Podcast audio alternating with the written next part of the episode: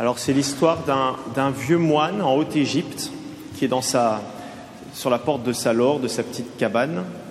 Il vit en solitaire et il est au bord de son bassin, un bassin d'eau là, où il y a l'arrivée d'eau. Et voilà que vient, un jeune homme vient le voir et lui pose cette question. Je, n'arrive pas à connaître Dieu, j'aimerais bien que vous m'expliquiez, j'aimerais bien que vous, que, vous me parliez de comment vous l'avez trouvé et tout ça. Puis le vieux moine l'envoie gentiment euh, chez lui. Il insiste, il insiste, il insiste. voilà, j'aimerais bien que vous me disiez, parce que moi je ne comprends pas, c'est compliqué, tout ça. Il insiste si bien que le moine lui dit Bah écoute, viens, viens t'asseoir. Il prend un petit caillou qu'il jette dans le bassin, puis il dit bah, Va chercher le caillou. Alors il se baisse, le jeune homme, pour aller chercher le caillou, et il a le moine l'empoigne par le col, et lui met la tête sous l'eau. il met la tête sous l'eau. C'est un peu surprenant. Et il le garde sous l'eau. Alors, au début, c'est un peu froid. Il commence à se débattre. 15 secondes, 20 secondes, 30 secondes, 40 secondes, une minute. Si bien que ça a des bulles qui commencent à sortir. Puis là, il le sort. Rassurez-vous, les parents, ce n'est pas les méthodes du catéchisme que je suis en train de décrire. J'en vois quoi un peu peur là. C'est une histoire. Au bout d'une minute, il le sort et l'autre l'insulte, lui dit mais vous êtes complètement fou, ça vous a rendu gâteux et à moitié, à moitié fou la solitude. Et le vieux moine lui dit, bah écoute, quand ta soif de Dieu sera comme cette soif que tu avais d'avoir de l'air quand je t'ai tenu à tête sous l'eau, alors tu reviendras me voir. Vous voyez? Il lui dit, évidemment, Dieu ne se donne pas à la mesure de notre désir, hein, Sainte Thérèse dit tout l'opposé, mais quelque chose qui doit nous, nous interpeller aujourd'hui, on l'a entendu dans la lecture, c'est que c'est une question de vie, la question de Dieu pour nous. Quand Jésus parle à, ses apôtres et même à tous ses disciples, il leur dit pas euh, je vais vous donner un peu de sagesse, je vais vous donner des valeurs, je vais vous donner des choses. Il leur dit celui qui reçoit mon corps a la vie en lui, celui qui ne mange pas ma chair n'a pas la vie en lui. Hein, c'est question de vie, de mort. Ça, peut, nous surprend d'ailleurs. Vous savez que c'est le passage de l'évangile où les gens ont quitté Jésus en masse après. Donc c'est vraiment le, c'est pas le passage le plus, euh, le plus doux à entendre. C'est une question de vie, de mort. Voilà. Et ça, ça doit, ça doit vraiment nous interpeller. C'est comme la C'est pour ça qu'on, que Dieu se donne à nous en nourriture. La nourriture, c'est. Euh, on ne sait plus s'il faut vivre pour manger ou manger pour vivre, on ne sait pas trop. C'est une question de vie ou de mort, la nourriture. Sans nourriture, on meurt. Voilà peut-être la première chose hein, aujourd'hui hein, dont les textes nous parlent, je reviendrai dessus.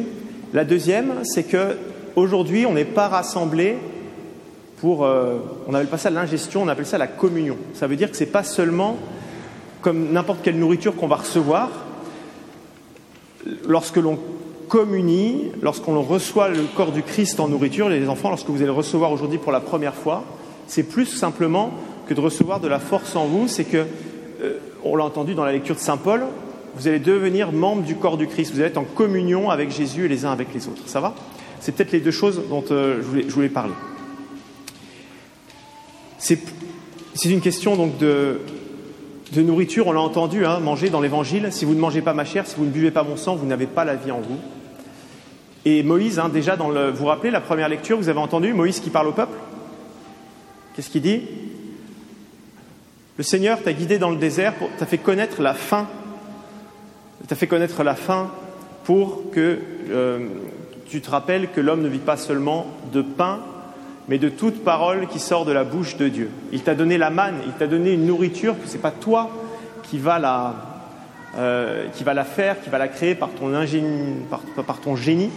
Il t'a donné une nourriture que lui seul peut te donner parce que pour, pour comprendre en fait qu'il n'y a pas simplement notre vie terrestre, mais qu'il y a une autre vie que le Seigneur veut nous donner, une nourriture différente pour une autre vie. Ça, cette question de la manne, hein, c'est ça, c'est le Seigneur qui apprend à son peuple, en fait, avant de leur donner la terre promise où il y aura une abondance de nourriture sous toutes ses formes, une terre où ruisselle le lait, le miel, dans le désert, il leur fait comprendre euh, eh bien, que là, il y a une nourriture plus importante à recevoir parce qu'il y a une vie plus importante aussi.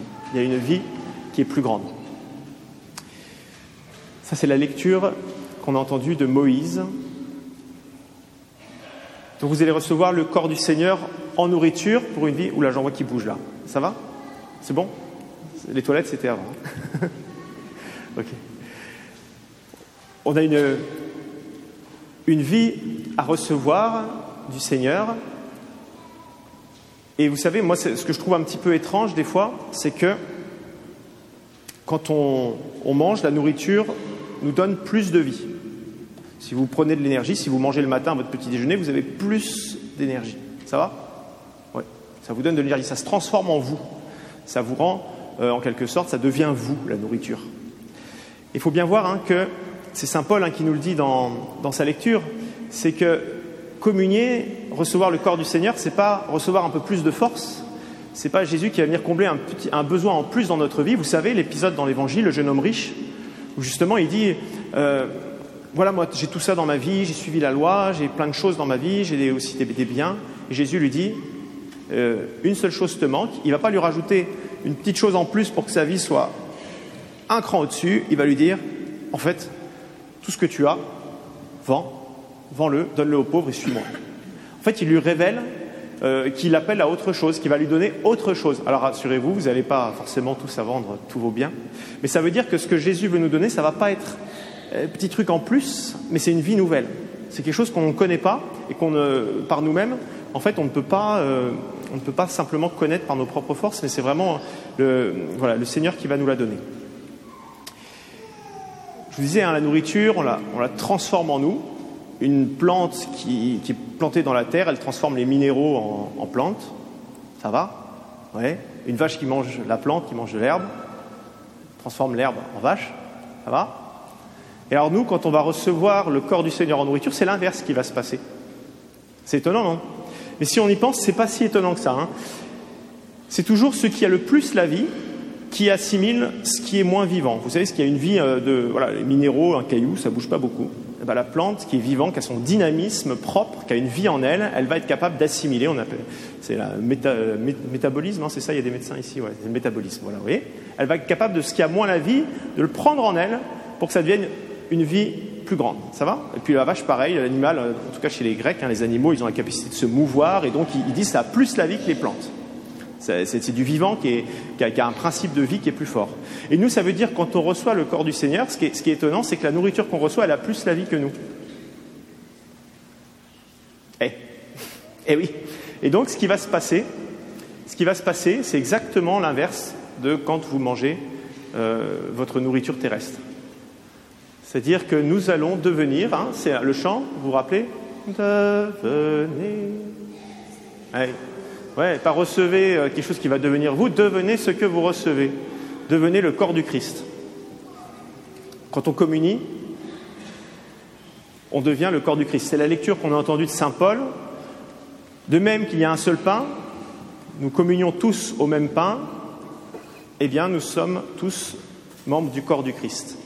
Et donc, vous voyez, c'est là où, où on ne peut pas juste dire euh, le rapport qu'on a avec l'Eucharistie, la communion, c'est juste recevoir Jésus en soi. C'est plus grand que ça. C'est Jésus qui nous reçoit en lui. Ah, ça se complique.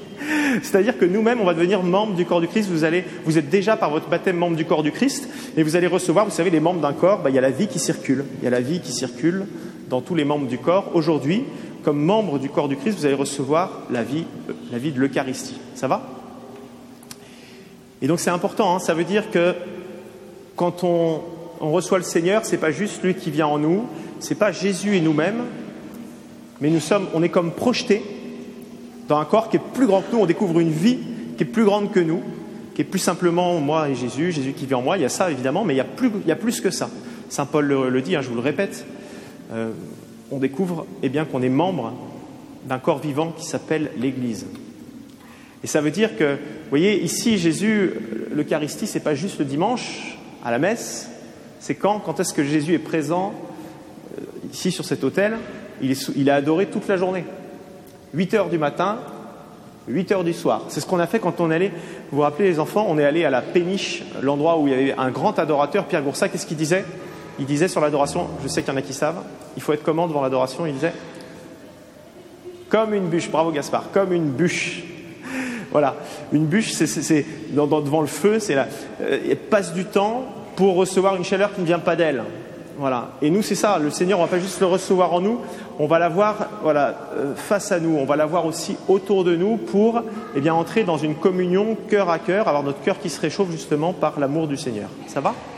Donc, vous, le ferez tout à l'heure, hein, quand vous le recevrez, adorez-le. Hein. Communier, c'est pas seulement recevoir en soi, euh, c'est adorer. on, l'a lu, hein, le passage de Cyril de Jérusalem qui dit quand tu reçois le Seigneur, fais un trône, fais un trône avec tes mains. fais un trône. Et prends le temps de sanctifier tes yeux, de l'adorer. Vous voyez, c'est pas le Seigneur, euh, Jésus Eucharistie n'est pas seulement celui qui va venir en vous, mais il est celui en qui vous allez, voilà, vous allez être intégré, en qui vous allez recevoir la vie, vous allez faire partir d'un corps plus grand qui est le corps du Christ. Alors on va demander ça, cette grâce pour vous aujourd'hui, puis pour nous tous, euh, d'avoir bien en tête et au cœur ces deux, euh, ces deux choses de la foi importantes par rapport à l'Eucharistie.